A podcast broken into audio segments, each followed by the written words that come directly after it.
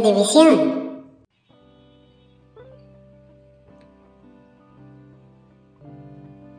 Muy bien, ya estamos al aire. Esto me sonó un poco como Juanín. Hola gente, ¿qué tal? ¿Cómo están? Eh, bienvenidos, bienvenidas a otro podcast eh, de Ludivisión. Estamos aquí en vivo, transmitiendo ahora. Eh, luego este podcast va a salir en las plataformas ya la próxima semana. Eh, el lunes, esperamos, el lunes primero de agosto. Eh, estoy aquí con Kat y con Luis. Eh, ¿Qué tal, compañeros? Eh, ¿Cómo les va? Bien. Bien, muchas, muchas gracias otra vez Arriba, por arriba. Vamos, eh, Sayonara Wild Hearts, gente, ¿qué tal? Eh, vamos a hablar sobre este interesante, colorido, musical juego. Eh, hemos estado planificando este podcast, al menos el tema lo teníamos pendiente desde hace como un mes más o menos que lo comentamos. Ujú. Eh, lo volví a jugar ayer, lo tenemos fresquito un poco. Eh, vamos, estamos haciendo un ejercicio tremendo de cambio de chip radical porque nos acabamos, acabamos de terminar Stray. Mm. Eh, tenemos el final así, pero ya estamos así como en un shock de, ok, pero Sayonara Wild Hearts, ¿no? Ya tendremos el podcast de Stray.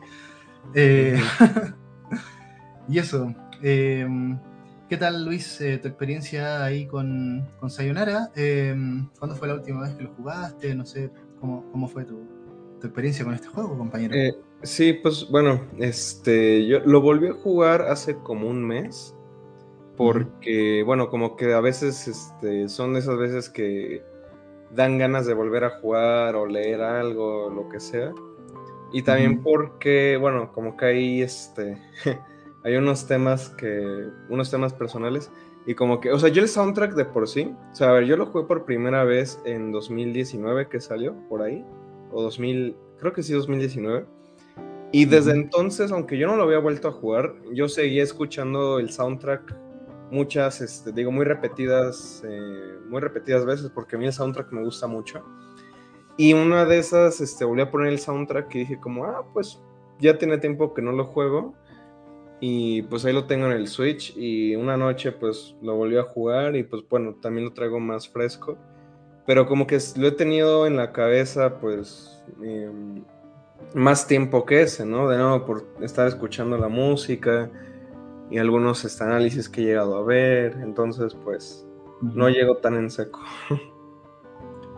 Ok, sí, bueno, yo creo que para mí también es un juego inolvidable. Ahí me llama mucho la atención, ¿no? Eh, el último podcast fue de Journey. Eh, este tipo de juegos cortos, muy fáciles en muchos casos. Bueno, hay un tema particular con la dificultad ahí de, Sí. de Sayonara Wild Hearts, ¿no? Eh, parece muy fácil, eh, pero en realidad si tú tratas de sacar oro, tiene sus desafíos, ¿no? Eh, pero este tipo de juegos cortitos, fáciles, muy vistosos y que tienen un mensaje muy contenido que es como si, si vieras una película un poco, ¿no? Eh, En términos del tiempo. Eh, y, y ya, ¿no? Eh, De hecho, bueno, esa es la gracia del cine, ¿no? Que en una hora y media muchas veces pueden transmitirte un mensaje potente, ¿no? Creo que pasa algo así con este tipo de juegos. ¿no? Sí. ¿Cómo ves? Ujú.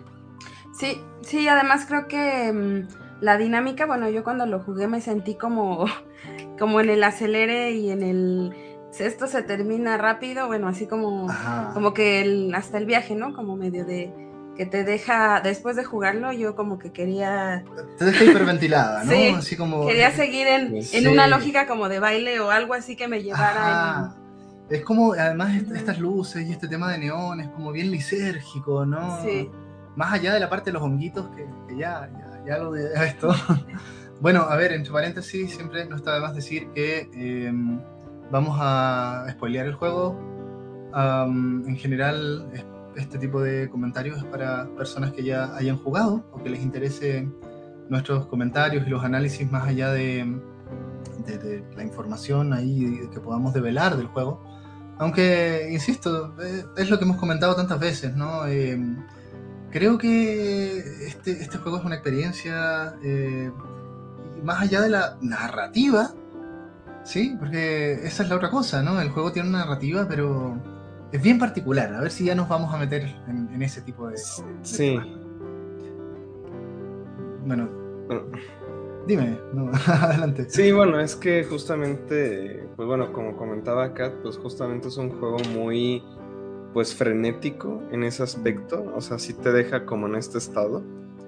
Eh, y pero pues combinado con el tema de que dura una hora, eh, ahí hay un video que he hecho, bueno, este, para quien está escuchando, por ahí lo debe encontrar como Sayonara Wild Hearts y el álbum Pop, que, creo que es de las mayores eh, cualidades que tiene este juego, ¿no? Que está tratando de imitar, más que una película, un disco musical. Y creo que es de las cosas este, que más me. Creo que más resaltaron de Sayonara Wild Hearts cuando salió. El hecho de que, bueno, pues sí hay muchos juegos musicales, hay una infinidad de juegos musicales, pero hasta ahorita como que muchos han tomado una, un acercamiento un poco diferente, ¿no? Más como de, ah, bueno, el Guitar Hero, que llegas, te pones a tocar las canciones, o el Beat Saber, pero Sayonara Wild Hearts es más el concepto del álbum, ¿no? Bueno, a mí, por ejemplo, que me gusta mucho escuchar música y me gusta mucho escuchar discos todavía, o sea, en formato de disco, pues es este, Sayonara Wild Hearts creo que llega como ese punto intermedio, ¿no? De bueno, sí te voy a contar una historia, pero una historia a través de la música, a través de la letra, los visuales y a través como de una cuestión más, este, pues como de, del feeling, ¿no? No sé cómo decirlo, este, de, o sea, si vas, eh, si hay una historia, pero tal vez no es de que la vayas a, no, va a ser lo primero que te va, con lo que te vas a quedar la primera vez que lo juegues. Es más como de la, la sensación, lo que te transmite, este, em, se me olvidó la palabra, este, las, las sensaciones, vaya, ¿no? Para dejarlo así en corto. Y, y, de nuevo, creo que en los últimos años han llegado a salir con algunas propuestas musicales en videojuegos que trascienden un poco lo que se tenía como el, ideal, ¿no? Porque tienes esta señora Wild Hearts. Luego, ahorita me acuerdo de este juego que se llama Wonder Song, que no sé si lo ubican, que es como, es un juego en el que tú, o sea, es un juego de plataformas de toda la vida, es un juego como Super Mario, pero eh, lo que pasa es que para resolver o para interactuar con tu ambiente, tú seleccionas como una ruedita diferentes notas musicales. Mm. Entonces, con estas notas musicales, tú te relacionas con el ambiente y vas como que resolviendo problemas, por ejemplo. Ah, disculpa, ¿es este donde manejas como a un bardo? Sí, es ese. Ah, ya, ok. Pensé que era el del pajarito. Hay un Metroidvania de un pajarito con. Ah, bueno, en fin. Em, y, bueno, y el otro ejemplo es este ahora que eh, Radiohead, por, su, por el 20 aniversario de su disco de Keith A, sacó una exhibición virtual que me parece también increíble. Y pues Eso que, a ver, lo jugamos también, ¿no? Eh, también, de acuerdo. Además que somos fans de Radiohead, así que muy bien ahí. A ver si en una de esas lo comentamos, me parece excelente. Pero aquí está justo ese tema de música y videojuegos, ¿no? Em, pero sobre todo en tratar de hacer cosas distintas, como dices tú, ¿no? Con, con esa relación. Eh, más allá de un juego musical, donde tú tratas de, digamos, seguir la música a través de algún input, ¿no? Eh, eh, y más allá de juegos que tratan como de temática de la música, estoy pensando, no sé, en... Ah, ¿cómo se llama este, este juego del rockero que acaba de salir? Mira que salió en PlayStation Extra. Ah, ah ¿Lo ubicas? ¿No? Eh, ¿Uno de Double Fine? ¿Uno ah, muy viejo o es uno.? No, no, no, es contemporáneo. Ah, se me fue la. Bueno, eh, el caso es que. El... Ya, me, ya me acordaré, ahí lo vamos a buscar dentro de todo. Em, pero eh, justo, ¿qué, ¿qué, hacer con esa relación, no? Entre la música y el videojuego. Más allá de que tú primero juegues y luego eh, resulta que hay música. En un principio, me acuerdo de, nuestro coloquio que tuvimos ahí con, con los colegas de, allá de mi país, ¿no? Saludos ahí también a Ariel, a Sean, si, en una de esas nos escuchan, eh, sobre la relación ¿no? entre música y videojuegos y que tiene un poco que ver con la relación entre cine y videojuegos, en términos de que esa música de alguna manera está intencionando algo de lo que está pasando en esa escena, digamos así, ¿no? Ese es el uso como más tradicional, pero yo creo que aquí se invierte eso, ¿no? Y es un poco lo que, lo que eh, pasaba en ese análisis del video, ahí lo vamos a dejar en referencia en, los podcasts para que lo puedan ver también, eh, toma la experiencia de escuchar un álbum pop y crea un juego a partir de eso. Es como el proceso inverso, ¿no? Es como, ah, primero crea el juego y luego ve qué pasa con la música. Aquí es al revés. Primero está la música y luego crea el juego, ¿no? Sí, Eso es interesante.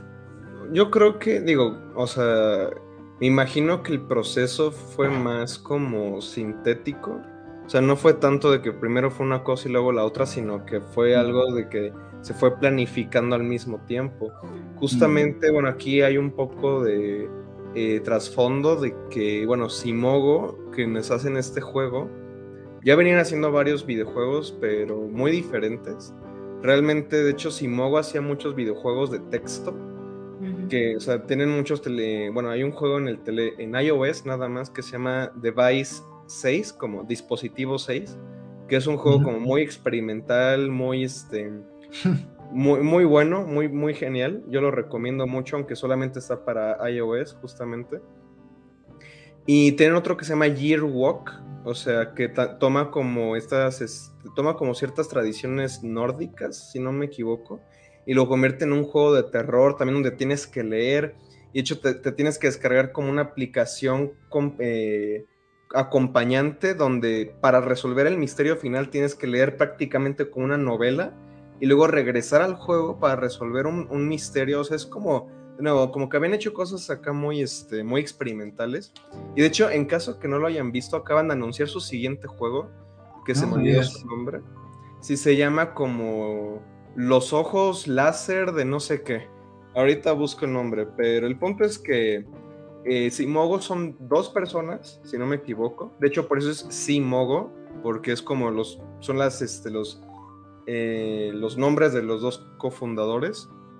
Este, bueno, la mitad de los nombres.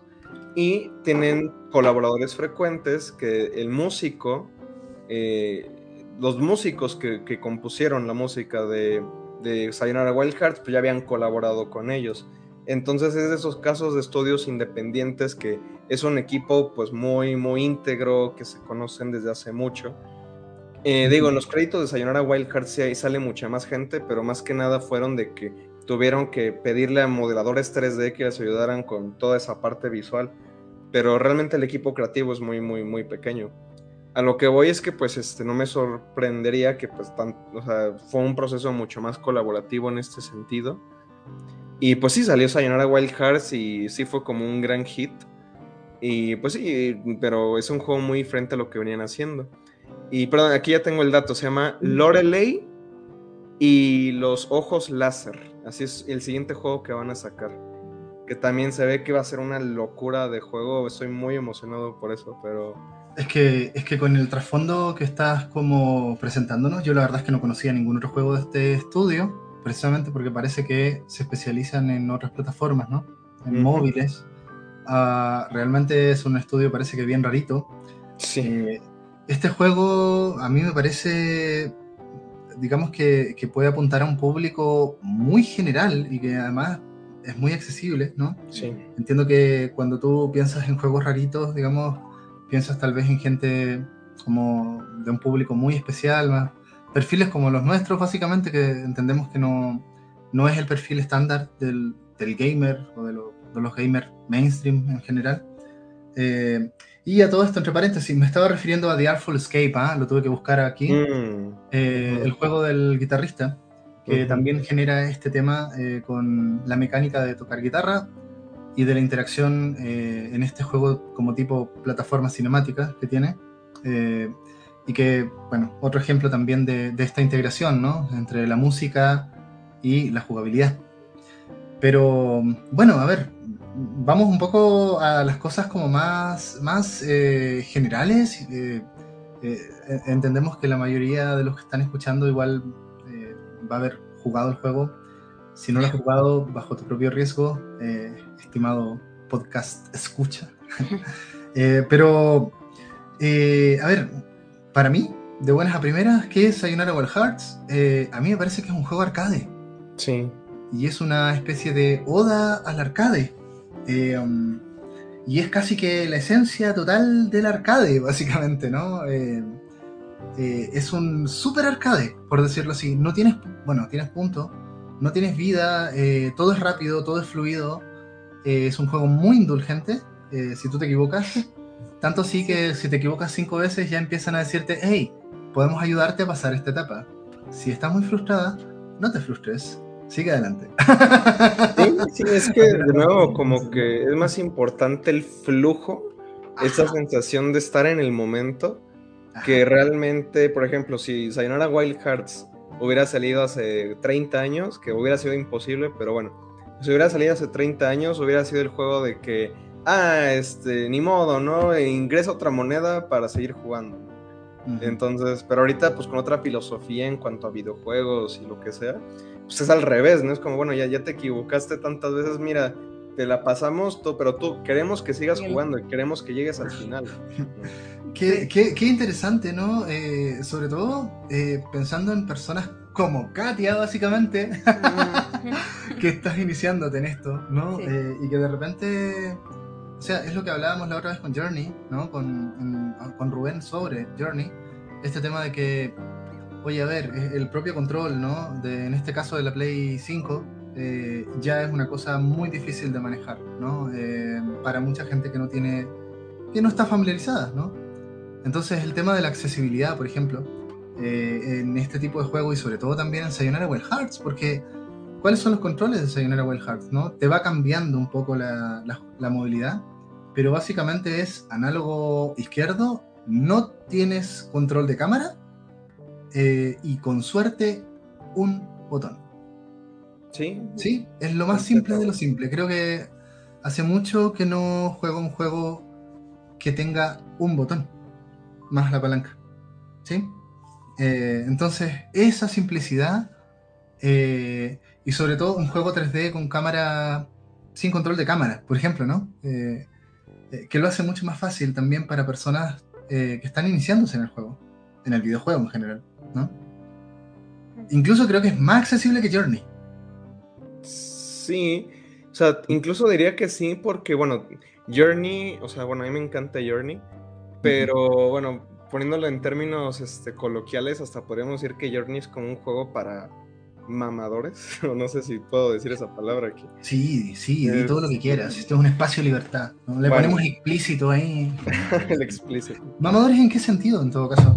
Bueno, en el sentido de que, por ejemplo, o sea, siento que, eh, eh, para, por ejemplo, para el público, y no lo digo como algo, o sea, no, lo sé, o sea, yo no, yo no lo considero como tal, pero yo creo que es así como se podría percibir de, ah, mire, es acá el juego artístico, de, no sé, necesitas como tener un IQ de 3000 para entenderlo, y la música que es orquestral, y no lo sé, quizás yo le doy muchas vueltas, pero es como eh, para establecer este punto de comparación con Sayonara Wild Hearts, que creo que Sayonara Wild Hearts va más por la estética pop.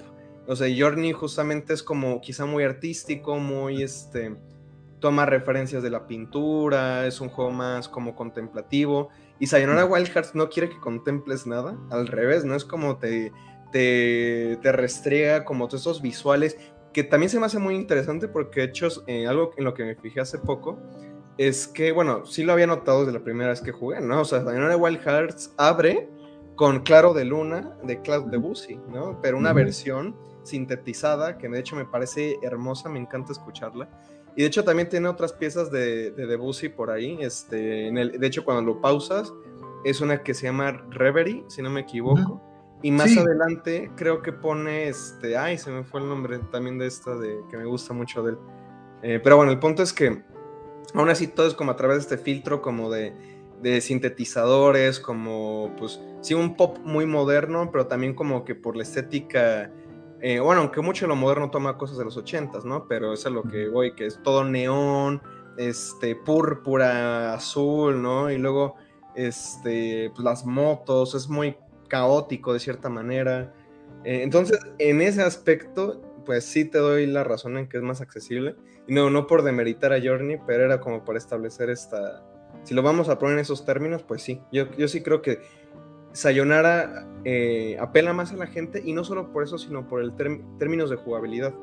porque también pensé hace poco que lo volví a jugar porque Journey creo que en su momento sí rompió muchos moldes en el sentido de que era como, bueno, es un juego que para mucha gente era muy aburrido y de hecho me tocó escucharlo de, de personas cercanas a mí que lo empezaban a jugar y era como, bueno, ¿y esto qué tiene de juego? ¿no? Eh, pero Sayonara Wild Hearts, pues de nuevo es mucho más arcade y aunque sí está haciendo muchas cosas muy interesantes, está haciendo, tiene una propuesta muy interesante en cuanto a estructura y lo que queramos, se remite más a nuestra idea que ya tenemos de un videojuego.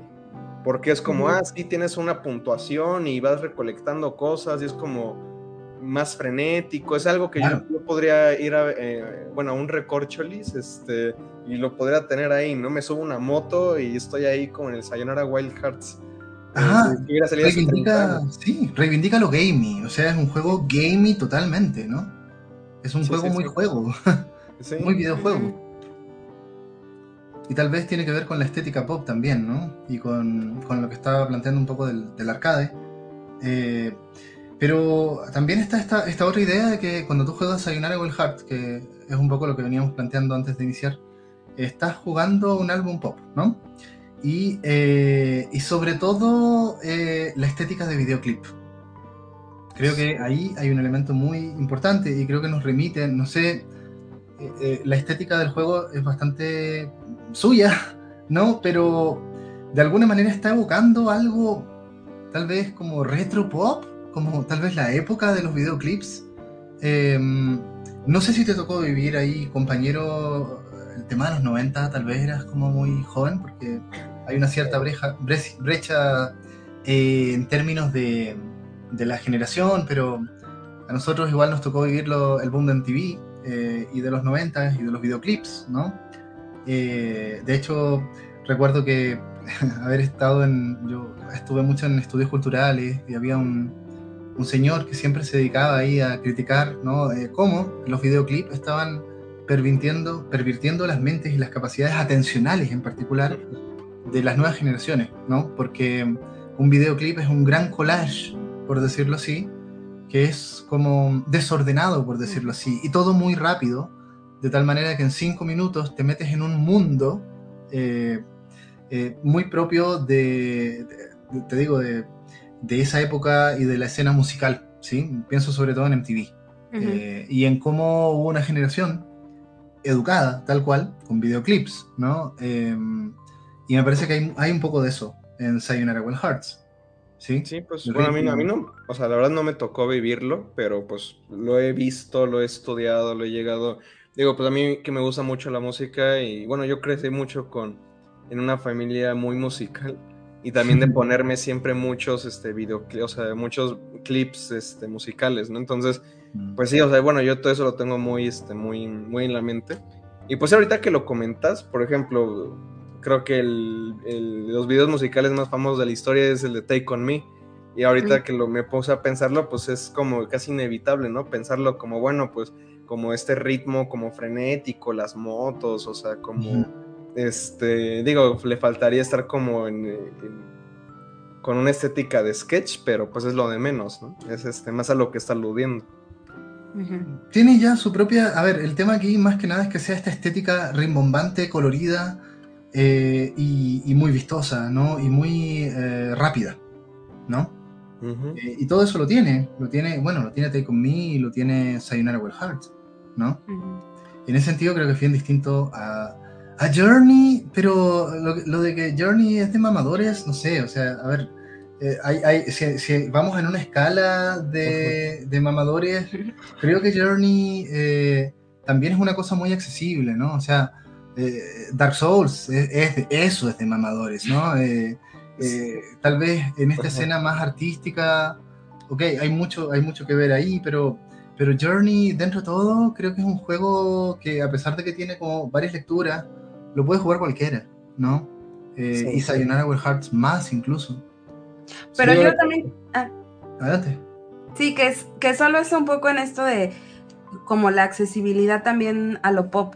O sea, la mm. cultura pop también, creo que un poco apelando a eso, apelando a, que Sayonara sí tiene esta dinámica en la que ya, o sea, por lo vistoso, por lo rápido, a lo mejor por esta parte como medio, medio superficial que podría parecer, como de no profundiza, aunque, o sea, yo sí creo que profundiza en cosas. Es engañosamente pero, pero, o sea, bueno, ya cuando vas haciendo más el análisis y vas entendiendo como todo el juego de cartas y por qué están ahí y por qué, o sea, a mí el final igual me gustó mucho por, porque siento que sí me llegó algo, entonces como la profundidad de un aprendizaje y esas cosas, pero que sí, en un primer momento sí creo que Sayonara, o sea, como que al, al espectador le lo conecta más con lo, con lo mm, pop, con lo que está en, en la cultura y en lo, que está, puede estar incluso más habituado. Y en ese sentido creo que sí es más accesible. O sea, por, incluso por la historia de amor. O sea, empezando por eso, una historia de amor que, y rompimiento y toda esa parte, creo que es eso. Sí, y bueno, sobre eso justamente, bueno, yo por ahí tengo un video que no he escrito ni editado, pero que me gustaría hacer algún día, que es sobre que faltan historias de rompimiento en los videojuegos. Porque siempre que hay algo de amor, usualmente es de, ah, voy a conseguirlo, o lo consigo y ya, el juego se queda ahí. Eh, digo, se me ocurren muchos, este, digo, también es que tal vez no he jugado muchos este, de estos famosos eh, simuladores de citas o novelas visuales, pero al menos como que en otros géneros, por ejemplo, pienso en The Witcher 3, que The Witcher 3 tiene ahí una subtrama de amor, pero que también es muy interesante. Creo que es también de, los, de, las pocas veces que lo he visto tratado de forma adecuada. Pero, por ejemplo, usualmente es como, ah, consigues a la chica o al chico y ya, ¿no? Y como que no hay el qué pasó después. Y Sayonara Wild Hearts es como, bueno, y después pasó esto, de cierta manera. Y es como esta historia de como de rompimiento, pero más que nada es la superación de ese rompimiento. Y eso a mí me parece muy valioso por sí solo. Y de, creo que, o sea, la primera vez que lo jugué, eh, justamente, bueno, aquí va un poco más personal, pero lo jugué, si no mal recuerdo, es que no me acuerdo cuándo salió pero creo que así fue justamente después de yo haber eh, pasado por una ruptura amorosa. Y yo, este, yo pensaba como, ay, wow, seguramente me va a gustar mucho, no sé, como que me va a cambiar la vida. Y pues no pasó, pero porque dije como, bueno, pues creo que no tiene tanto de eso. Porque, pues sí, quizá fue de que fue la primera vez que lo jugué, y fue, fue la capa más superficial. Dije, bueno, pues como que nomás es un juego arcade y ya está, ¿no? O sea, digo, sí tenía muchas virtudes que yo rescaté, pero justamente creo que fue hasta hace poco que realmente me cayó el 20. Ya, este, ya un mucho tiempo, dos años y medio después, casi tres, de que haber estado revisitando las canciones constantemente, de también ser en otro momento de mi vida, porque de nuevo, Sayonara Wild Hearts creo que no es tanto ese momento donde rompes, es ya cuando lo estás superando. Y por eso creo que hace poco, que ya hace un mes que lo volví a jugar, fue cuando conectó mucho más conmigo, porque dije, claro, esto, esto es, ah, ya estoy en este punto de mi vida, ¿no? De, pum, ya lo superé.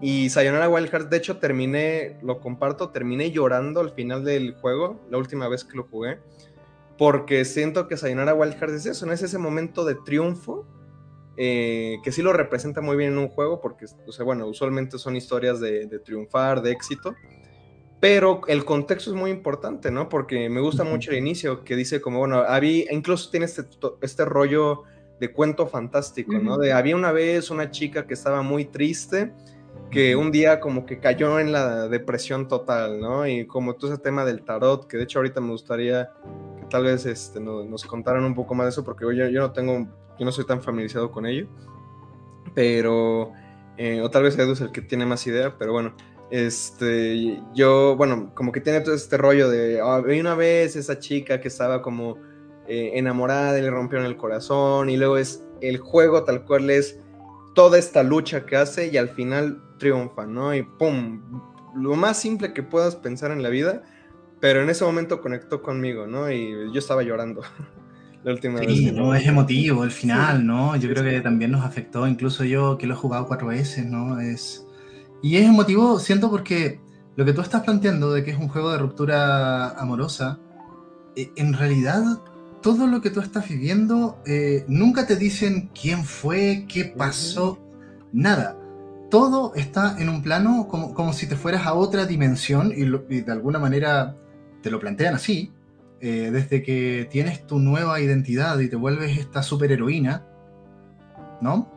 hay, hay, un viaje del héroe eh, muy en la línea como, vámonos a, esta, a esta, este mundo paralelo, donde tú tienes otra identidad, que a todo esto está formada por el arcano del loco, que, que es como, a ver, esto es el viaje de las, de las transmutaciones del alma en el tarot, ¿no? Y que tiene que ver con esa tradición esotérica eh, de que cuando tú ves los 21 arcanos mayores, en realidad te están diciendo, ah, mira, esta es la ruta eh, de, la, de, la, evolución del alma humana, ¿no?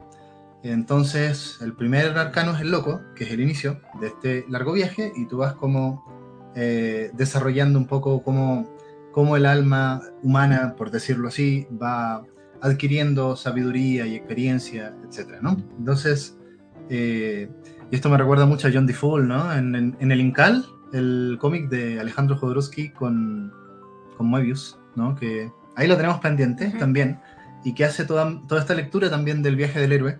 Eh, y John DeFool, que igual, sí, ¿no? Representando Por supuesto, ¿no? Eh, el protagonista.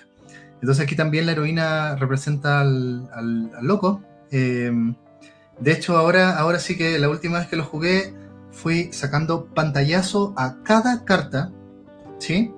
Que, apareció en el juego, porque de repente hay algunas rápidas, como por ejemplo en el duelo de espadas, hay, hay, hay un arcano menor, creo que aparece de las espadas, eh, y pum, no, no, no, no, no pude revisar todas, pero, pero bueno, de todas maneras, eh, sí está claro que hay cinco arcanos que son eh, los que van a ser los temas de las cinco partes de, de todo el juego, ¿no? Ahora, cuando empezamos a hablar de todo esto, eh, ojo, eh, lo que, lo que les mencionaba, eh, creo que este juego es engañosamente superficial. ¿Sí? sí. es difícil ver las lecturas que puedes hacer de este juego a la primera. Sobre todo porque además el juego tampoco te, te pone en un mood de... Oh, No, no, no, no. Te pone en un mood de frenesí y de, y de vamos al flow, ¿no? entonces, eh, tal vez después de que tú terminas el juego y vives el viaje, te quedan algunas cosas que te dicen, mm, qué interesante, parece que este juego tiene más, ¿no? Eh, y por eso dan ganas de rejugarlo también, ¿no? Y, creo que eso es muy interesante como factor de rejugabilidad, ¿eh? Es un poco lo que pasa en el cine. O sea, ¿por qué volver a ver una película? ¿Te das cuenta? Porque, o sea, cuando vimos el Club de la Pelea, por ejemplo, hace poco, ¿no? Yo dije, wow, The Fight Club eh, oh, yo, yo, que lo vi ahora, ahora vamos a hacer otras lecturas, ¿no? Porque ya entiendes un poco el sentido general de todo y, y la segunda lectura ya puedes profundizar, ¿no? Interesante justo The Fight Club porque también es una película bastante rápida y bastante mm, compleja en términos del montaje que tiene y de lo que está contando, porque además vives un poco la disociación, perdón por el spoiler, del personaje sabiendo que ya está disociado ¿no? Eh, hace como 20 años la película. Entonces, cuando tú entiendes que hay, una, hay un trastorno disociativo, wow, ok, puedes aunar, digamos, y encontrarle sentido a ciertas cosas que pasan, ¿no? Eh, pasa lo mismo de repente con este tipo de juegos, ¿no? Eh, y esa es la gracia, de, y por eso son tan rejugables y no necesitan contenido adicional. ¿Te das cuenta? necesitan que tú busques 50 cosas perdidas por el mundo, ¿no? Eh, um, y en una de esas, bueno, te pueden cambiar el final, hay nuevas narrativas, ¿no? Pero, pero es la interpretación y la profundidad de, tu lectura, ¿sí? Y toda esta, em, esta competencia, esta, este agenciamiento eh, interpretativo, ¿no? Del que hemos hablado tantas veces también entre nosotros, Luis, ¿no? Con otros juegos. Eh, que ya no es, eh, oh, mira, pude hacer esto con mucha habilidad sacando, por ejemplo, todos los corazones y sacar oro, ¿sí? Eh, es un desafío de destreza. No, ahora aquí hay un desafío hermenéutico. Hay un desafío de tratar de hacer una lectura más profunda de lo que estás haciendo. Sí, o sea, a mí me pasó un poco de que, pues bueno, mm, tampoco me he puesto a leer la letra de todas las canciones, pero sí leía, o sea, la letra de algunas de las canciones y eso sí que siento que cambia mucho la forma en la que ves el juego. Porque digo, es que también es, es que es una experiencia escuchar un disco. Digo, eh, yo en lo personal, digo, creo, no sé si también es el caso, creo que es el caso de muchos de los que no somos este angloparlantes, que escuchamos un disco en inglés o en otro idioma y tal vez entendemos algunas cosas, pero creo que es una experiencia ante todo musical. Y después me pongo a leer la letra, después me pongo a ver como qué es lo que dice, ya se me interesa lo suficiente la canción y me pasó con Sayonara Wild Hearts que me gustó así como las tonadas, entendí algunas cosas por aquí y por allá. Y luego empecé a leer las letras y fue como, ah, ok, o sea, y digo, tampoco es algo más profundo, pero pues ya que tienes como es un, un, poquito más de contexto y lo vuelves a jugar, siento que, aunque de nuevo la representación de la historia termina siendo muy ambigua, te permite hacer ciertas conexiones o tal vez hasta como tú inventártelas, ¿no? Creo que también eso es un poco la idea de que pasas a este mundo paralelo y tiene como esa historia de las este, arcanas y los diferentes, este, creo que alguna vez en alguna sinopsis del juego leí que como que estás peleando contra tus exes o algo así, como si fuera Scott Pilgrim, pero yo la última vez que lo jugué no fue tanto de que, no sentí tanto de que ese fuera el caso, sino que siento que es más una cuestión más simbólica de que estás pasando como por todas esas cosas que te han, este, como que te han, se han interpuesto en tu camino y como que estás hasta cierto punto limpiando el mundo y dándole amor a todos y como que estás esparciendo el amor a todas las personas, como que haciendo que todos dejen atrás sus peleas. O quizás, o sea, es una lectura que sea muy hippie, pero fue lo último que yo, lo que yo llegué a pensar. Es que, es que yo creo que es precisamente eso y el mensaje puede ser tan simple como eso. Estás entregándole amor a distintas áreas, digamos, o sea, distintas dimensiones de ti mismo. ¿Sí? También, sí. Yo, yo, también pienso que tiene que ver, bueno, en algún momento, ya después de, de, haberlo jugado y por el mensaje final, un poco como este proceso de duelo, de alguna manera, eh, que se vive con la ruptura. O sea, como qué vas pasando, cómo te reconcilias contigo, que, o sea, esta parte de, mm, de casi la última, de las, la muerte, como quizá incluso como de aceptar la, pues sí, la pérdida. O sea, fin, ese es, para mí es un poco como aceptar que los vínculos se van y que ahí, o sea, la muerte existe. Eh, y bueno, previo, siento que en, en, el primer momento hay mucho como como mucho coraje, como rabia, y entonces, o sea, empiezo, a mí empiezo con eso, no sé, me transmite un poco esa parte, y al final creo que sí tiene que ver con esa reconstrucción de, de la chica, como de todos los procesos que va pasando, y que se reconcilie y se, digamos, enamore, brinde amor y todo a, a su proceso, ¿no? Y a las personas, y, y porque incluso con los enemigos con los que en algunas peleas, que tiene como las peleas se besan, ¿no? Y tiene como, o sea, como que, como que creo que esas son partes en las que puedes ver que hay, ajá. En el final. Pero según yo, alguna intermedia en la que se da un beso y, y, como que dices, ¿qué onda? Si estaba peleando con ellos, pero creo que es una representación un poco de esa reconciliación, ¿no? Y como de ese hacer las paces con... Te estás reconciliando contigo mismo. Con cada uno de las encarnaciones de, esos arcanos, ¿no? O sea, los... A ver, ¿cuáles son? De hecho, al inicio, en el prólogo del juego, eh, de hecho, en un principio cuando tú entras al juego no entiendes nada, en realidad la primera vez que lo juegas, eh, y no, no, entiendes, bueno, depende también de qué tantos conoces de, del tarot y los arcanos mayores, ¿no? Eh, pero al final yo ya lo estudié y dije, mira, es súper simple. tú eres el loco, tu archinémesis es la muerte, te lo plantean así. O sea, no te dicen que es la muerte. Al final, claro, es la pequeña muerte. Eh, eh, Little Death, ¿no? La, la, última jefa, por decirlo así. Bueno, en realidad está ella y están los otros cuatro arcanos que van creando, ¿no? Estas cuatro.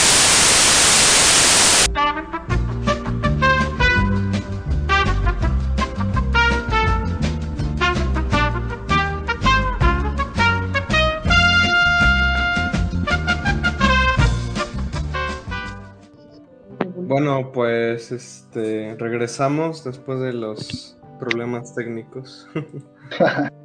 bueno, bueno, no, no te preocupes, sigamos con esto nomás. Estábamos justo en la descripción de, de las fases, ¿no? Eh, yo estaba tratando de explicar, no, no recuerdo en dónde nos quedamos. Sí, o sea, bueno, nos quedamos en eso de que las arcanas, bueno, o sea, de qué es el, era el diablo, creo, y la luna, ah, claro. y, ahí. Eh, te dicen inmediatamente que tu némesis es la muerte y que tiene como cuatro secuaces, por decirlo así, ¿no? El diablo, la luna, los enamorados y el, ermitaño, ¿va? Y ahí están los némesis con los que tú te enfrentas, ¿no? Eh, y claro, o sea, ¿qué significa cada cosa? ¿Qué es, eh, ¿Qué es el diablo? En el tarot, el diablo se asocia a las experiencias de apego, de odio, eh, ya, lo que te aprisiona, básicamente, ¿no? Que sería el primer, los, primeros enemigos, los Dancing Devils, ¿no? Los diablos bailarines. Luego viene la luna, aunque se asocia la luna, el arcano, creo que es el, eh, a ver, está el diablo, que es el 15, Luego viene justo la estrella, 16, la luna, 17, ¿no? El arcano 17, ah, que tiene que ver con las dudas, eh, el, temor, ¿no? En términos de eh, no saber no saber lo que está pasando, la inseguridad, la angustia, ¿no? Esa es la luna. Eh, luego viene los enamorados, y los enamorados tienen que ver netamente con el apego, las decisiones eh, y justamente todo lo que tiene que ver con también otro, otro tipo de duda, ya más vinculado como, como las relaciones humanas, ¿no? Em, y por último está el ermitaño que tiene que ver con la soledad, ¿sí? Eh, pero al mismo tiempo con, hay un lado positivo que tiene que ver como con la, la sabiduría, ¿no? Y el alejarse eh, la actitud como de retiro. Y por último es la muerte. ¿Sí? Entonces, claro, claro, cada una de, de, las fases está implicando esa conexión con esa, esa cualidad del afecto.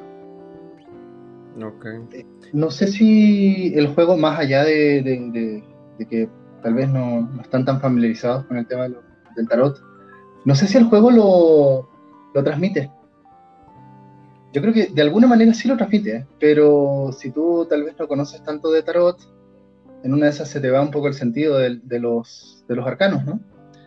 Em, pero sí, va de eso, netamente, ¿no? Eh, o sea, si te plantean, o sea, a ver, esto es un viaje que parte de la rabia, pasa a la duda, luego pasa a esta necesidad de un otro.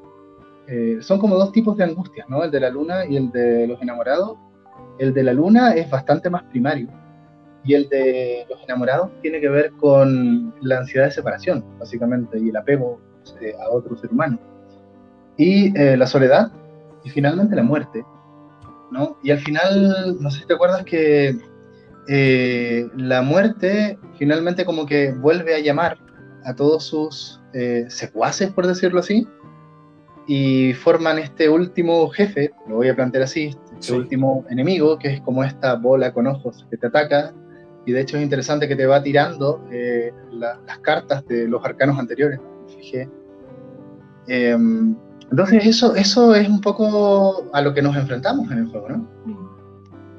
Sí, este, bueno, yo la verdad no, como no tenía tanto conocimiento del tarot, bueno, ahorita que lo explicaste de esta manera, pues sí hace mucho, hace mucho sentido.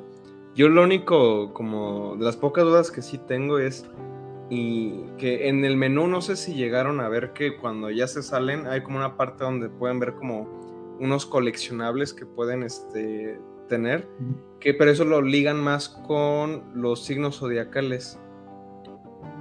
Que ya después de que lo acabas una, una sola vez, ¿sí? este, hay como unos retos que tú puedes cumplir que son opcionales, y, pero están representados con los signos del zodiaco. Y de hecho, hasta, bueno, ahí hay una anécdota un poco graciosa, que digo yo porque realmente, bueno, no, no me considero tan como devoto a estas cosas, pero eh, bueno, yo soy Capricornio. y curiosamente, la, la segunda vez que lo jugué, completé el reto sin saberlo. O sea, yo sin estarlo buscando de Capricornio. Y ya bueno, fue, o sea, fue una, como una eh, coincidencia. Algunos dirían que no fue coincidencia, pero bueno. Entonces también ahí como que me resaltó mucho ese tema. Y pues no sé si como había, había hay algo como una relación que yo no sepa o fue quizá algo de los desarrolladores que quisieron darle como esta cuestión de misticismo, no lo sé. Mira, fíjate que en realidad nosotros lo terminamos y lo que sacamos fue el modo de disco donde juegas todo, todo de una, ¿no? Continuo. Sí. En, en los extras, yo no, no, saqué esa parte de los desafíos, em, pero de todas maneras creo que meter el tema de los signos zodiacales no la veo tan clara de, de una primera lectura, porque además tampoco es que aparezcan, aparecen los arcanos del tarot, que, que tienen como otros significados, ¿no? Eh, hay arcanos asociados a signos, de todas maneras, pero creo que es más clara la lectura desde los arcanos mismos, ¿no?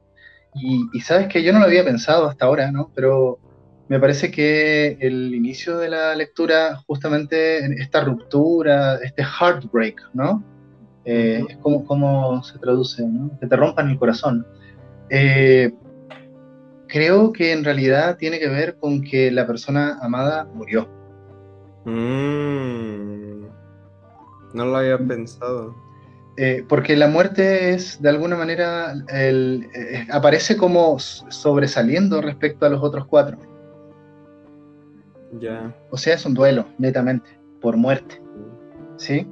Eh, tal vez lo, lo, interpreto un poco así ahora, ¿no?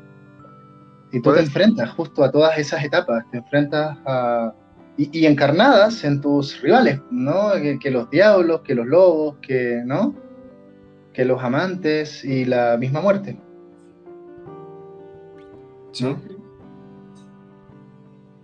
Pues claro, claro, es un proceso de duelo, finalmente. Eh, no como lo hacen otros juegos, ¿no? Eh, estábamos justo jugando Gris, que también habla de eso.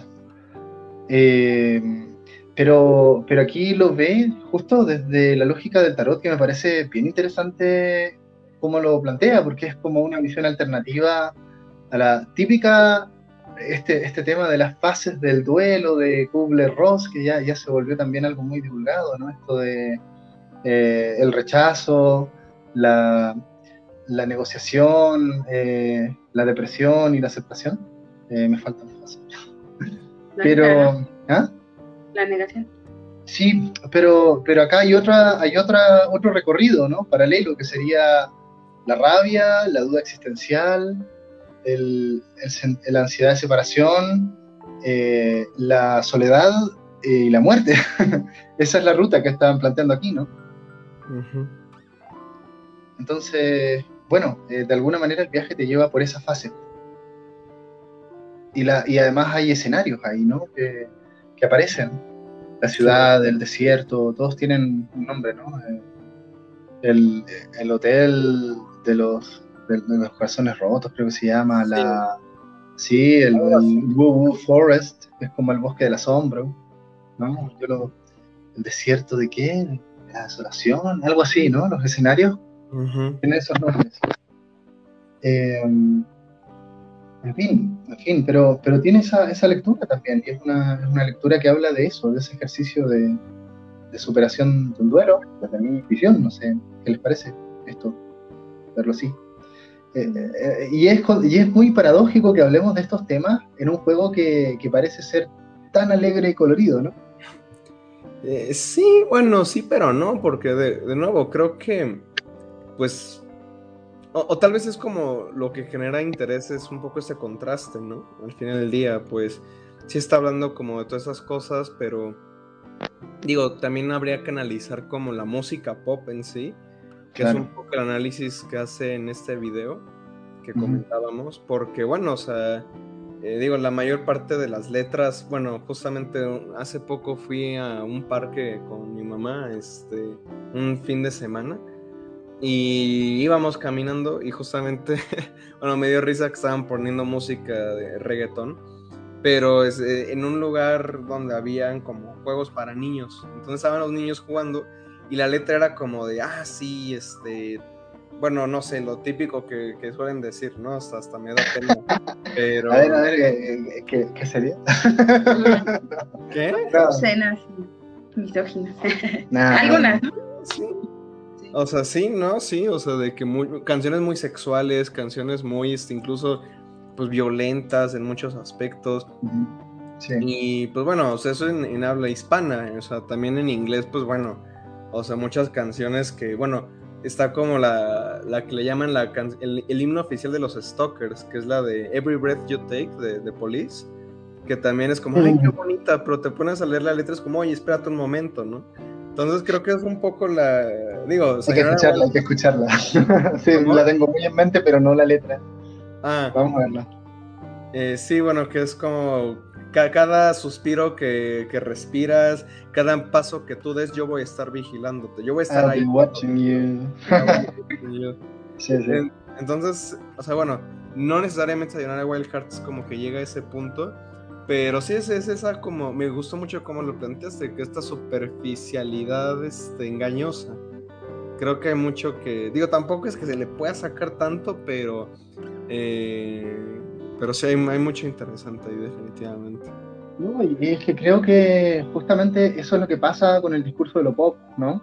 Eh, a ver, se supone que lo pop, eh, y lo plantea el video, y bueno, en realidad es una especie de opinión común de que lo pop es eh, una especie de arte de baja calidad, de masas, ¿no? Y está muy vilipendiado en general el género, pero estábamos justo hablando antes de que llegaras, eh, bueno, antes de que empezáramos la primera parte del podcast, eh, esto de, oye, ¿y tú escuchabas pop? pop? porque yo sí. Em, y yo lo escuché cuando era adolescente puberto, básicamente, ¿no?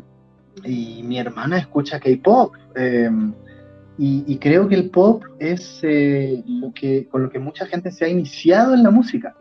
Porque el pop es de, consumo masivo y, aparece en todos lados, ¿no? Te sale hasta en la sopa una canción pop. ¿Sí? Sí. Y, por lo mismo es una música como de masas, tiene ese estigma.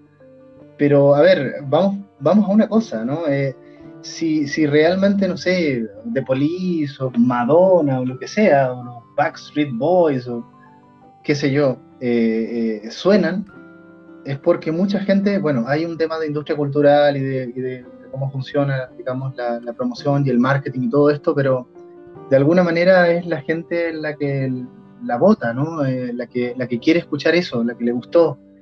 entonces, estos temas se conectan con, el inconsciente colectivo, básicamente, como todo el arte, pero, pero aquí se, se configuran como algo que marca en muchos casos una época, ¿no? mencionaste The Police, por ejemplo, ¿no? O Sting, ¿no? Eh, entonces, de alguna manera, eso es lo que pasa, ¿no? Esto, esto me lo enseñó, digamos, un maestro sociólogo que, oye, hablaba de la farándula, ¿no? Y de estas cosas que, eh, mucho ojo porque claro, todo el mundo las desprecia, pero finalmente lo que te está mostrando es un poco de ese inconsciente colectivo de, de una comunidad en un momento histórico. ¿No? Por muy superficial que parezca. Entonces, ojo con ese tipo de, de, productos culturales también, ¿no? Uno puede decir que las películas de Marvel son muy superficiales y todo, pero ojo, o sea, por algo también les, ha ido bien. Claro. ¿No? Con, conecta con algo, ¿no? Eh, y tampoco tenemos que imbricar mucho las cosas, ¿no? Eh, porque el mensaje es muy simple. Y el mensaje de Sayonara Wild Heart también es simple, ¿no? Eh, en términos de enfréntate a todas estas dimensiones de ti mismo, o de ti misma, en el caso de la protagonista, porque finalmente es eso, ¿no? Y no sé si recuerdan, en la parte después de que derrotas a, todos, eh, al, ojo, digamos, ¿no? Eh, eh, y cuando empiezas a revivir cada pequeñas escenas, pequeños fragmentos, digamos, de los combates con, con todos los rivales, y tú al final, en vez de golpear, besas al enemigo, pero yo lo descubrí al final, no me había dado cuenta. en realidad no son los mismos enemigos, no sé si te fijaste, Luis, sino que es la protagonista como disfrazada de los enemigos. Mm. Échale un ojo si quieres. Eh, a mí me llamó mucho la atención porque la primera vez no me di cuenta. Eh, es la protagonista como que reencarna, incluso cuando los besas, eh, eh, como que empieza la, digamos que el enemigo se vuelve la nueva protagonista que a la vez derrota al siguiente. Es bien extraño eso. Ah, eso no, lo, no me había dado cuenta. Ojo, chécalo, yo lo vi, yo creo que la tercera vez que, lo jugué me di cuenta de eso. Y lo que significa finalmente que todos son dimensiones de la protagonista. Yo lo interpreto así. Claro. O sea, finalmente es la protagonista reconciliándose con distintos aspectos de sí misma vinculados con los arcanos, ¿no? O sea, con el odio, con, las dudas existenciales, eh, con, el apego, eh, con la soledad y con la muerte, ¿no? Entonces es la aceptación, finalmente, ¿no? Es la aceptación de cómo ella misma vivió esas fases. Es una lectura, ¿eh? No, no. no, es que, o sea, yo estoy, yo estoy muy, muy de acuerdo con eso. Digo, hay cosas que quizá no había tomado tan en cuenta, pero es que creo que es este, la idea al final del día. Y, y pues nada, como que ahorita no, no sé qué más poder aportar. Quizá, mm, bueno, justamente se podría hacer como un análisis más estructural de la música, pero bueno, yo ahí sí no tengo tanta, tanto mm. bagaje de teoría musical. Pero bueno, o sea, a mí, bueno, repito que me, gusta el sound. De hecho, ahorita estoy con ganas de volver a jugarlo, ¿eh? Pero no sé si lo haré ahorita. Y lo otro, eh, una cosa que es bien interesante del gameplay, ¿no? Eh, que a mí siempre me ha recordado, eh, o, lo encuentro muy, muy cercano a lo que hace Nier Automata, los prólogos sobre todo, ¿no? Mm, el primer prólogo de Nier Automata, bueno, el segundo también, cuando juegas con Nines, son, es cambio de, perspectiva en, escenas tipo shooters, ¿no? Y en shooters, básicamente, ¿no? Y, esquivar obstáculos. Eh, pero yo creo que en realidad Nier, incluso el propio Nier Automata, no llega al nivel de frenetismo que tiene eh, Sayonara Wild Hearts, ¿no? Sí, Porque de repente que te caes, que esquivas, que saltas y todo es como bastante rápido, pero bastante intuitivo también, ¿no? Sí, eso justamente es de las cosas que más me. como que me resaltaron del juego. Que pues sí es como muy. O sea, bueno, yo la primera vez que lo jugué sí tuve como. llegué a tener algunos problemas en algunas partes. En específico, hay una sección que sí me costó mucho trabajo. De hecho, me volvió a costar trabajo, pero como que ya no tanto. Que es una parte en la que vas en una moto, pero hay como unas que están como. Este. ¿Cómo se le llama? Está haciendo estos este, chasquidos y luego como que vas como a dimensiones paralelas. Ah, en Stereo Lovers, claro. Ajá, esa, esa parte me costó muchísimo trabajo. Eh, requiere, requiere un tema cognitivo especial ahí, ¿no? Entender cuáles son las dos dimensiones. Y luego hay tres dimensiones, creo. Sí, luego viene una parte de tres. Pero bueno, fuera de eso, pues creo que también me parece un gran logro, pues ya como visto de diseño de juegos, pues tienes estos pocos elementos, pero le van dando mucha variedad, o sea, el movimiento, pues sí, tienes esas partes de que es como un autorunner, pero luego llegas como esta parte del VR que, también se me hace muy interesante, que luego como que pasa una especie de primera persona, o ya lo estoy alucinando, y luego como que te mueves en el visor y eres como este pequeño sprite, este... Eh, toda esa parte se me hace muy, muy, muy inteligente, ¿no? De cómo con poquito logra hacer mucho y te va cambiando el ritmo y te metes estas como, pues sí, mecánicas de el, cambio de dimensiones o luego como, este, pues sí, ¿no? Con la moto, ah, la parte del coche que también es muy pequeña, es que todos son partes muy pequeñas realmente, pero te, eh, o sea que también a nivel técnico me pongo a pensar, o sea, lo que tuvieron que haber programado para cada pequeña parte que dura nada, pero todo es en pos de la experiencia. ¿Cuánto dura cada fase no de jefe? Porque los jefes son más largos, ¿no? Pero todo el tránsito que tú haces, ¿cuánto dura cada fase? Dos minutos, un minuto y medio, si es que tú no, no pierdes y, digamos, rebobinas y empiezas eh, un minuto, dos minutos, no más que eso. Así es es muy corto. Eh, son como 20 fases en total, creo, algo así. Eh, como 5 escenas por cada uno de estos temas, em, más el epílogo. Eh, entonces se hace una experiencia también muy rápida, ¿no? Por eso mismo, porque eh, depende de tu de qué también lo hiciste, porque si no te vas, te puedes quedar pegado. Y uno, yo por supuesto, las primeras veces por orgullo nunca quise pasar una fase. Además, tampoco la, la, última vez pasamos fase y, y, te adelanta un poco, no, te adelanta el siguiente checkpoint. ¿Sí? No, te, no te pasa la fase completa. y si tú fallas en el siguiente checkpoint, sigues hasta que lo termines, hasta que termines esa fase corta del Y por eso también el juego, fíjate que eh, yo dije, ah, qué juego más fácil en un principio. Pero es que en realidad no es que sea fácil, es que es indulgente. Es que el juego no te castiga. Pero, ¿cuántas veces nos habremos equivocado? ¿no? O sea, y chocar, chocar, de hecho es bastante difícil. Pero como es tan indulgente, te, te, tira inmediatamente que cinco segundos antes de que muriera, ¿no? Eh, y eso genera esa sensación de flow de la que hablabas tú, ¿no? Te deja en el flujo siempre y en la velocidad, ¿no? Sí. Así que, bueno, a ver, eh, y otra cosa que me también, por último, no, no sé cómo estamos un poco de tiempo, eh, una cosa que sí me llama la atención es el mensaje del final, ¿no? y que es una metáfora del videojuego, y en particular de los procesos terapéuticos que tú puedes tener con un videojuego. Eh, esto de, ok, eh, has salvado este mundo y ahora es tiempo de que vuelvas a tu mundo. Ah, sí. Y me parece que eso es una metáfora de lo que nos pasa a nosotros como jugadores. Sí. Eh, me recuerda mucho a, a, esta película que estuvo en, en, Netflix hace poco, de, basada en Dragon Quest. El Dragon Quest Your Story. No sé si la llegaste a ver. No me suena de nada.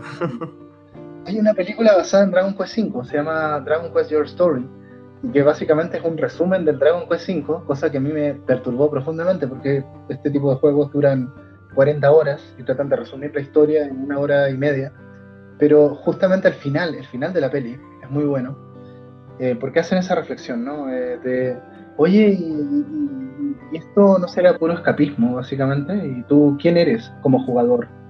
Eh, ¿De qué te sirve toda esta alucinada, enorme ¿no? Eh, que has tenido. ¿En qué medida esto realmente te va a hacer un héroe en tu vida real? O, al menos una persona un poco mejor, ¿no?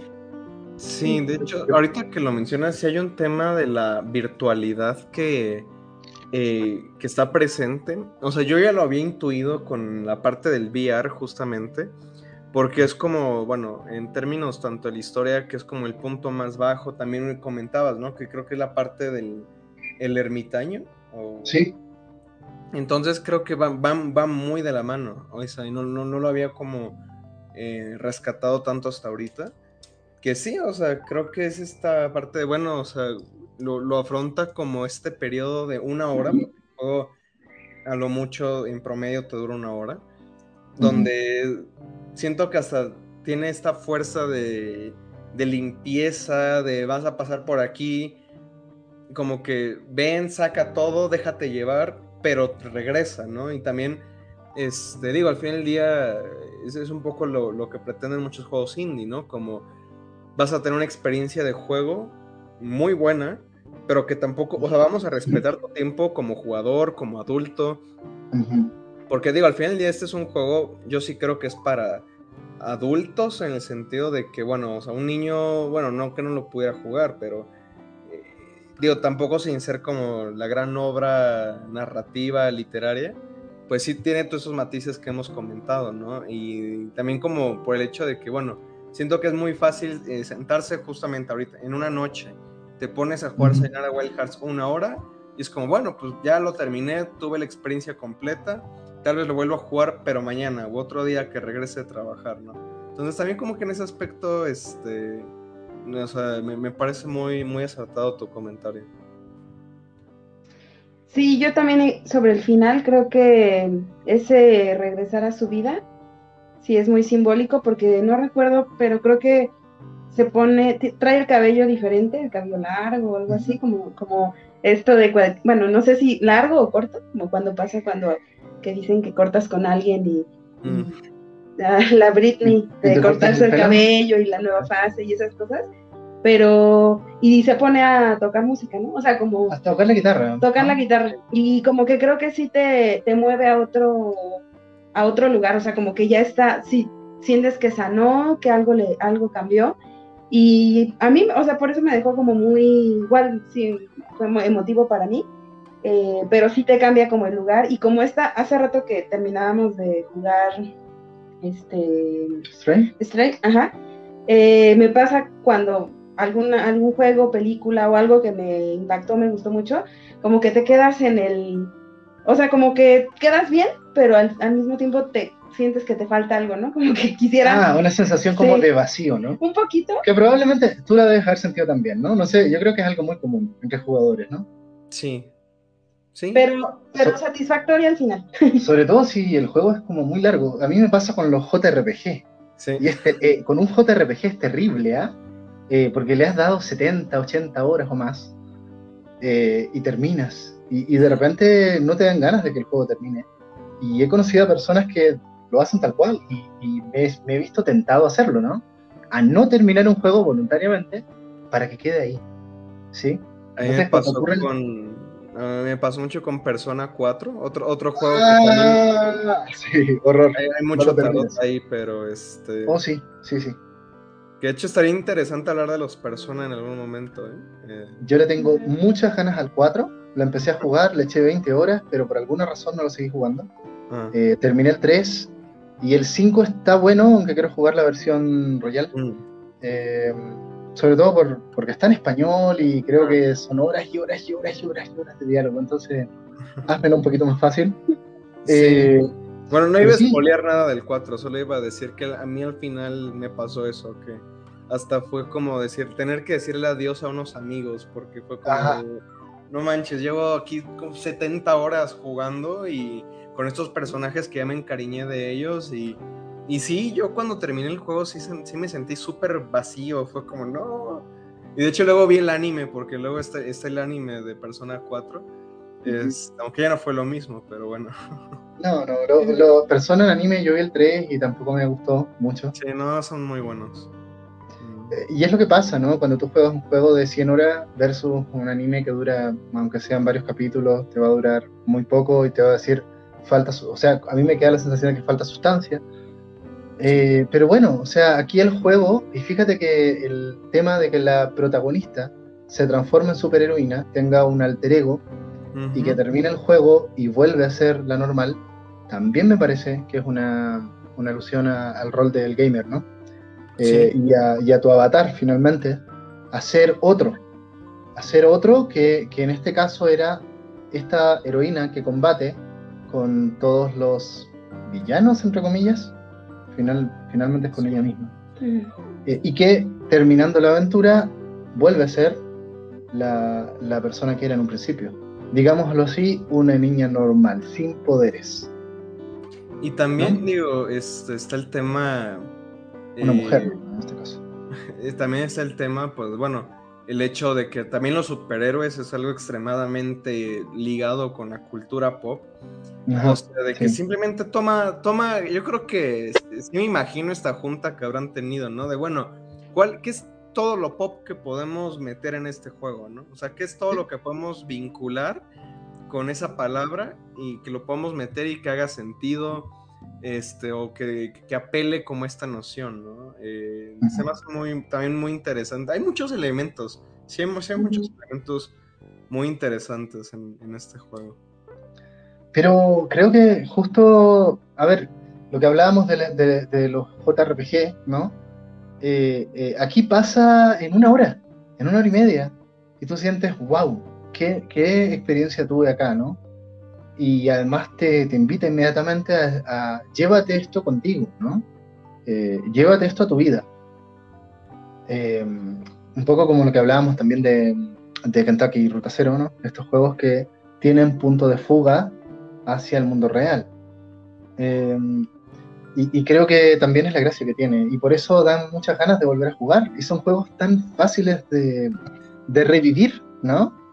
Eh, y, creo que también es parte de lo pop eso, que tú puedas ver como si fuera una película una y otra vez eh, este juego, cuando, cuando quieras, ¿no? Es como lo que le pasa a alguna gente con algunos algunas pelis de Disney o de Pixar, ¿sí? Pienso en El Rey León, por ejemplo, ¿no? O eh, escuchar el soundtrack. O sea, bueno, ¿Ah? en mi caso sí de escuchar el soundtrack, porque yo, yo lo he mm. seguido escuchando desde que salió el juego. Pues sí, pues sí, es muy agradable y, es, oreja, ¿no? Oreja significa que lo, puedes cantar, ¿no? lo tarareas, ¿no? Eh, y, los temas electrónicos también son, son geniales. A mí me gusta mucho el tema de, de la muerte eh, cuando estás en la carretera y cambias de gravedad. Es genial, ¿no? Eh, aparte de los temas con letra. sí, Sí, y lo otro, yo también estuve revisando las letras de las canciones. Eh, sí, hice harto trabajo de, de, seguir y fijarme en estas cosas. Y me llama la atención de que las letras tampoco es que sean tan eh, descriptivas y específicas. De, no, no, es, no es que las letras te cuenten la historia, que era la hipótesis que yo tenía. Como si fuera un musical, ¿no? Con, con, letras narrativas. No. Son letras de cualquier canción, básicamente, ¿no? Eh, de repente, claro que tienen una consonancia con la escena que estás viviendo, ¿no? me acuerdo de la, de la, batalla con los lobos y, claro, habla, habla de estar en la noche y que no sé qué hacer. Y sí, sí, hay una consonancia temática, pero no es tampoco que te estén contando de, de, qué va la historia en las letras. Las letras complementan la experiencia como, como un poema, ¿no? Como una canción, básicamente, ¿no? Una canción tú la puedes asociar a ciertas cosas, ¿no? Como elige el soundtrack de este momento, ¿sabes? O sea, no es que la canción realmente vaya a decir lo que está pasando, sino que complementa en otro canal, ¿no? Sí, es que como buen videojuego, al final es una obra multimedia que, o sea, tienes, o sea, se complementa a través de todo, ¿no? O sea, es la parte visual, es la parte de la música, y es la parte de la, de la sensación de estarlo jugando, de estarte moviendo en el escenario. Al final es una, es una obra muy, muy sintética. Y, creo que es de sus, de sus, mayores logros, ¿no? Es una obra muy, muy... que amarra muy bien. Está muy bien amarrado todo. Y eso es muy... Muy redonda, muy sintética y es muy corta. Pero, o sea, yo me acuerdo que el juego yo lo compré por 10 dólares en rebaja. Porque normalmente estaba a 20 eh, ese era el precio normal en la tienda de PlayStation. Yo lo jugué en PlayStation. Eh, y eh, yo dije, después de que lo terminé, dije, uy, qué juego más corto, O sea, ¿será? Y me, empecé con ese cuestionamiento de, ¿será que en realidad tendría que haber sido un juego más barato? Por... Y no, no, no, no. Ya, ya me arrepiento de eso, ¿no? Creo que. además, el valor de un juego no tiene nada que ver con su precio, sobre todo en estos momentos de, ¿Qué significa el precio de un juego? La producción técnica, como mucho, ¿no? Sí. Que también es relativo, porque no sé, o sea, yo he visto The Witcher 3 eh, a 4 dólares y medio. Eh, entonces, y es un juego de tremendo valor de producción, ¿no? Entonces, también es relativo. Pero, pero el valor personal creo que es lo más importante aquí, ¿no? Eh, y en ese sentido, creo que para todos fue un juego súper valioso. Sí, yo, yo igual quería comentar que creo que esto, o sea, lo que decía Luis respecto a los elementos del pop eh, o de la cultura pop que rescata, eh, sí, es, o sea, como que esto de todas las ideas que podrían haber surgido como superhéroes, colores, músicas, se puede, se puede conjuntar muy bien. Incluso pensaba como en esta parte que les decía al principio de que fuera tan frenético y que en el video eh, comentan un poco como esta, esta dinámica como un poco de Sonic, de sentirte así, como en esa en ese juego muy, muy eh, desenfrenado, pero también incluso pensaba como en pues lo que les decía, ¿no? Como un viaje de ácido o asociándolo a las drogas y esta cosa muy, muy de, también como de acceso fácil, por, por así decirlo, como el tipo de música y todo, pero, pero justo, ¿no? Como en un primer momento esa accesibilidad o ese esa sentir que hay varios elementos que, que resultan de fácil acceso o como, de, o como decía superficiales, que eso parece que encarna la cultura pop, pero que al final te conectan y te hacen que, por ejemplo, puedas querer repetir, escuchar un, bueno, como antes pasaba, ¿no? Escuchar todo un álbum de música.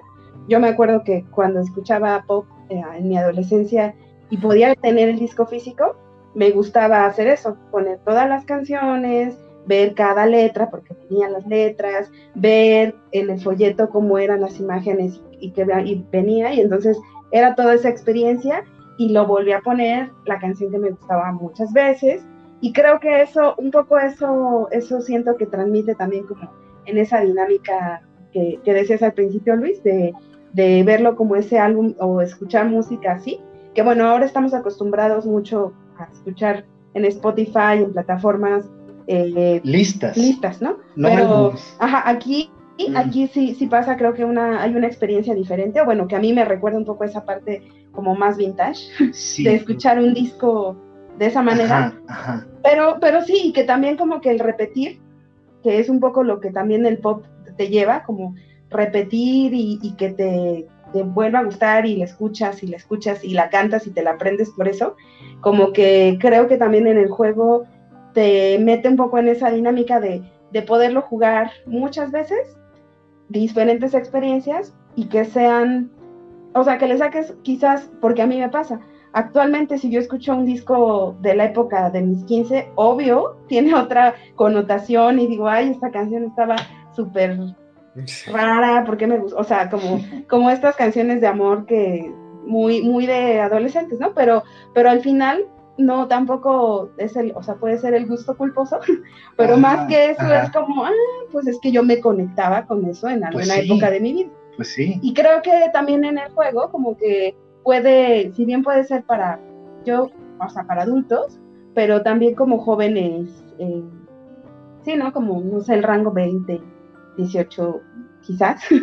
eh, es que, habría que, ver la experiencia, probablemente alguien que lo juegue a sus 18 ahora, no, no, tal vez no va a tener la misma experiencia que si lo juega dentro de 10 años. Y bueno, al final eso pasa con muchos productos culturales, pero creo que este específico, como que sí te, siento que tiene esa, esa facilidad para que puedas acceder a él una y otra vez y que le des una relectura y que eh, incluso si no estás en, un, en una ruptura, lo retomes otra cosa que te gustó y si estás conectado con la ruptura, te ayuda a entender cosas de, tu proceso. Y creo que por eso también conecta, porque al final tiene un tema, un tópico, el amor, y bueno, lo, lo, que ya decimos, ¿no? Pero, pero creo que sí por eso esa, esa facilidad para acceder a él muchas veces, tanto por el tiempo como por la facilidad que mm. tenemos de reconectar con un producto cultural así. Oye, y lo otro también en la misma línea de lo que decías tú, ¿no? O sea, eh, no hay que perder de vista que creo que estamos en una época post-pop, ¿no? Eh, o sea, esto que dices tú de escuchar un álbum, ¿sí? Eh, y lo que hablábamos también de que, oye, parece que todos escuchamos pop, y aunque tú seas en realidad rockero, punk o, el, o, o lo que seas, te apuesto que a los 13 sí escuchabas pop. ¿Sabes? O sea, eh, creo que el, pop en ese sentido sí está remitiendo a tal vez una de las primeras aproximaciones. Yo, o sea, yo me acuerdo que a los 10, 12 años escuchaba Roxette, Pet Shop Boys, cosas que escucho ahora.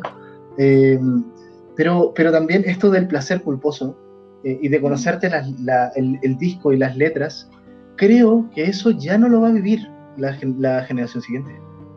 ¿sí? Incluso hay muchos músicos y grupos que ya no sacan discos, puro single. ¿no? Bueno, o sea, creo que o sea, siempre hay de, de todo, o sea, justamente hay muchos artistas que siguen teniendo mucho compromiso con el formato de disco.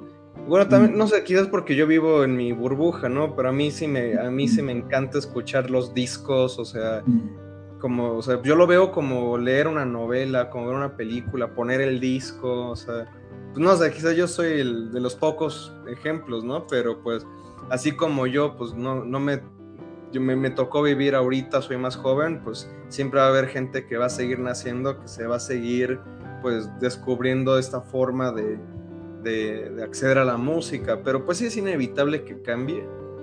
Eh, digo, eso también ya es una, una discusión musical muy interesante, ¿no? O sea, de, pues realmente también el disco o bueno, una forma de tener la música grabada, pues es extremadamente reciente.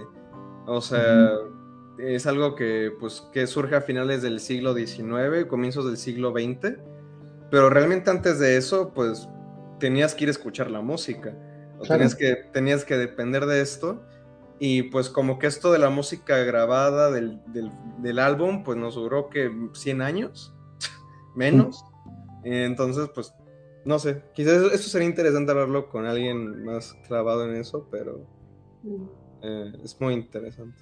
Pues bueno, no sé cómo ven si empezamos a cerrar aquí la discusión. Eh, creo que hemos hablado mucho del tema, no hemos hablado tanto tiempo comparado con otros podcasts, pero creo que en realidad hemos hablado de muchas cosas, ¿no? Eh, y, qué bueno tener este tipo de, experiencias, ¿no? En, este caso en formato videojuego para... Eh, me gustó mucho lo que dijiste, Kat, ¿no? Esto de... esto que también tiene que ver con el fácil consumo, ¿no? y, el repetir, sobre todo el repetir, el volver a jugar, el replay en este caso, ¿no? Eh, que es justo lo que en esta época es difícil que pase. Estamos, por ejemplo, eh, es muy difícil que tú veas un video de YouTube más de una vez. ¿Sí? Eh, nos cuesta mucho repetir. Y este tipo de juegos tal vez te hacen más fácil conectarte con la experiencia de revivir algo, ¿no? Eh, no de saquemos un final alternativo, busquemos, eh, que, está también, ¿no? Están esas opciones, está la opción de ser completionist, ¿no? Y de sacar oro en todo y de, jugar los desafíos posteriores, ¿no? Pero, pero creo que la gracia en realidad no está en eso, está en simplemente vivir la experiencia una vez más. Eh, y, me llama la atención, a mí en lo personal me gustan mucho los juegos cortos y lineales, porque tienen esta, esta características y, los rejuegos son los que más rejuego, ¿sí? O sea, ahora rejugué contigo eh, eh, Gris, ¿no? Por ejemplo, Journey lo he jugado como tres o cuatro veces, ¿sí? insisto, no es para sacar nuevas cosas, ¿no? Que podría hacerlo. es solamente revivir la experiencia. De una manera más ritual, ¿sí? y eso tiene que ver con asentar con más fuerza un mensaje y una experiencia. Sí, estoy de acuerdo. con este juego se puede, ¿no? Y te invita a eso. Me gustó, me parece súper genial lo, que planteaste, de revivir un disco de la infancia, ¿no?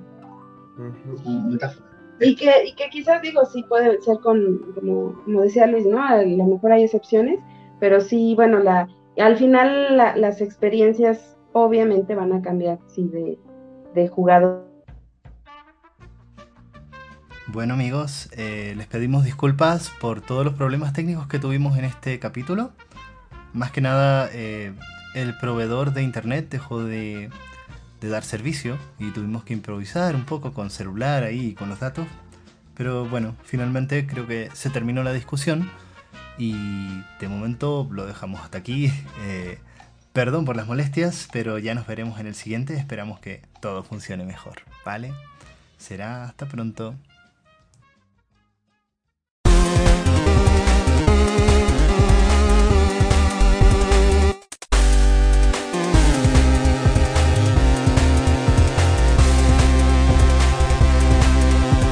La división.